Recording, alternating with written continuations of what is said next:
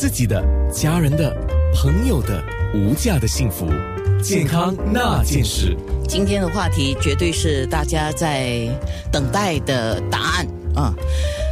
是不是能够提供到你要的答案呢？或者是解答了所有人的问题？我们尽量吧。面部直播其实这个时候开始了啊，九六三好 FM 或者是九六三好 FM dot a n n a，我们在同步进行现在的面部直播，包括了广播当中我们的对话。今天同样有 Healthway Medical 的 Doctor Nelson Wee 黄伟杰家庭医生，他是来自 Silver Cross Family Clinic。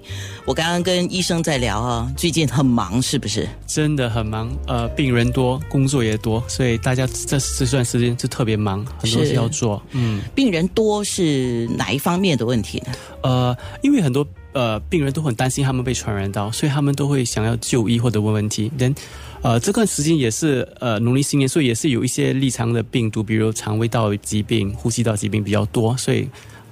呃，人数病就人人呃病人就比较多，所以看起来比较工作比较比较忙啊。上次我也问过另外一位医生，我说我去诊所的时候，我需要戴口罩吗？我这一次的再一次的问题。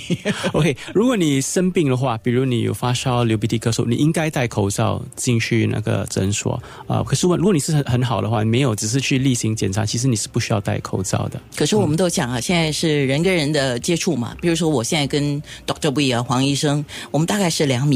啊，就在这个范围里面哈，你打个喷嚏，我可能会中啊；你你咳嗽，我也可能会中啊。所以如果我呃生病的话，我会打鼻涕或是咳嗽，我应该戴口罩。可是其实比口罩更重要就是要洗手啊，洗手其实是最重要，也是最容易呃防止呃病毒传播的呃的方方法。所以最重要就是要记得洗手，特别是嗯不要乱触摸你的眼睛、鼻子还是嘴巴。是这一点哦，我们一直不断的要提醒自己。呃，像我看到面部上很多人说，我现在去按一个电梯钮啊，我都很担心呢。呃，去提款机那边按钮，我也很很担心呢。需要这样担心吗？呃。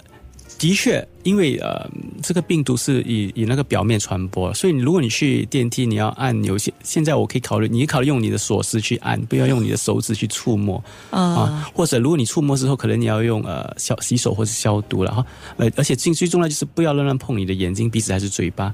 所以就算你的手碰到了呃按钮，可是只要你自己洗手，就是没问题的。好的，那我们讲的新冠肺炎哦，病毒是可以通过飞沫。啊，打喷嚏啊，或者是这个咳嗽啊，飞沫，或者是接触传播啊。对，飞沫一般上咳嗽、喷嚏的方式进行传播，那么一般是一米到两米之间。对，通常是一米，最多是两米，很少，几乎是不可能多过两米。所以飞沫英文就是 droplet spread，就是我打喷嚏、咳嗽时，这呃放出那个毒呃那个呃细菌在那个沫体，可是它是沉重，所以它会掉在表面上面，所以比较多传播其实是呃你接触性的，对接触性，所以这就是为什么要记得洗手。是洗手是非常重要。可是也有人说，哦，现在看到这个报道里面有各种叫气溶胶的啊，这个是一个我们大家都很陌生的一个名词啊。就是说，目前新冠肺炎主要传播，像刚才我们讲近距离的飞沫传播，还有间接的接触的传播嘛。那么气溶胶的传播，这个当然我们也知道是有待进一步的确定，而且新加坡的专家持有不同的看法。那想问一下医生，OK，其实气溶胶传播，呃，英文名叫 aerosol so transmission，它是飞沫的其中一小部分，它其实离不开飞沫。最重要是知道气溶胶传播不是空气传播，不是 airborne，所以它不可能在空气里弥漫。气溶胶传播主要其实是在呃很特殊的情况下才会产生，主要是医护人员当他们在做某一些呃呃 procedure 的时候，比如我要抽样本或者我要插管。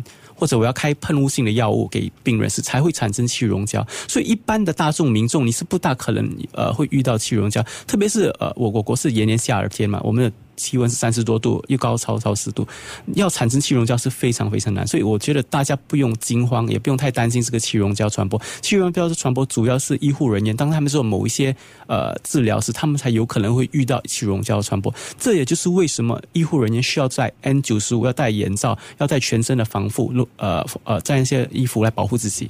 嗯，呃。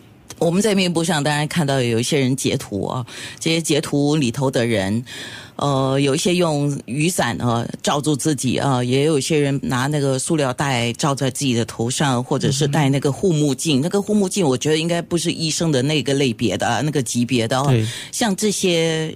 有这么需要吗？我觉得没有必必要做这些，特别是你是只是一般在外面行走，你或者甚至搭那个公共交通，其实是不需要做这些，而且这些这些方法也没有真的能帮得到你，因为他们没有真的帮，即使你。待那几分钟，你不可能一直盖着那个雨伞到处走，所以你没有可能完全隔离出来，所以它也没有任何帮到你。反正有时候你这边遮那边遮，你影响到你的视线，你可能会跌倒还是受伤。所以我不建议大家做任何这些举动。好，那么现在我们就到这里，就是我们在做一个小结。首先，第一个就是它不是空气传播，它不是 airborne，绝对不是，它就是那个飞沫，英文叫呃 droplet spread，droplet transmission。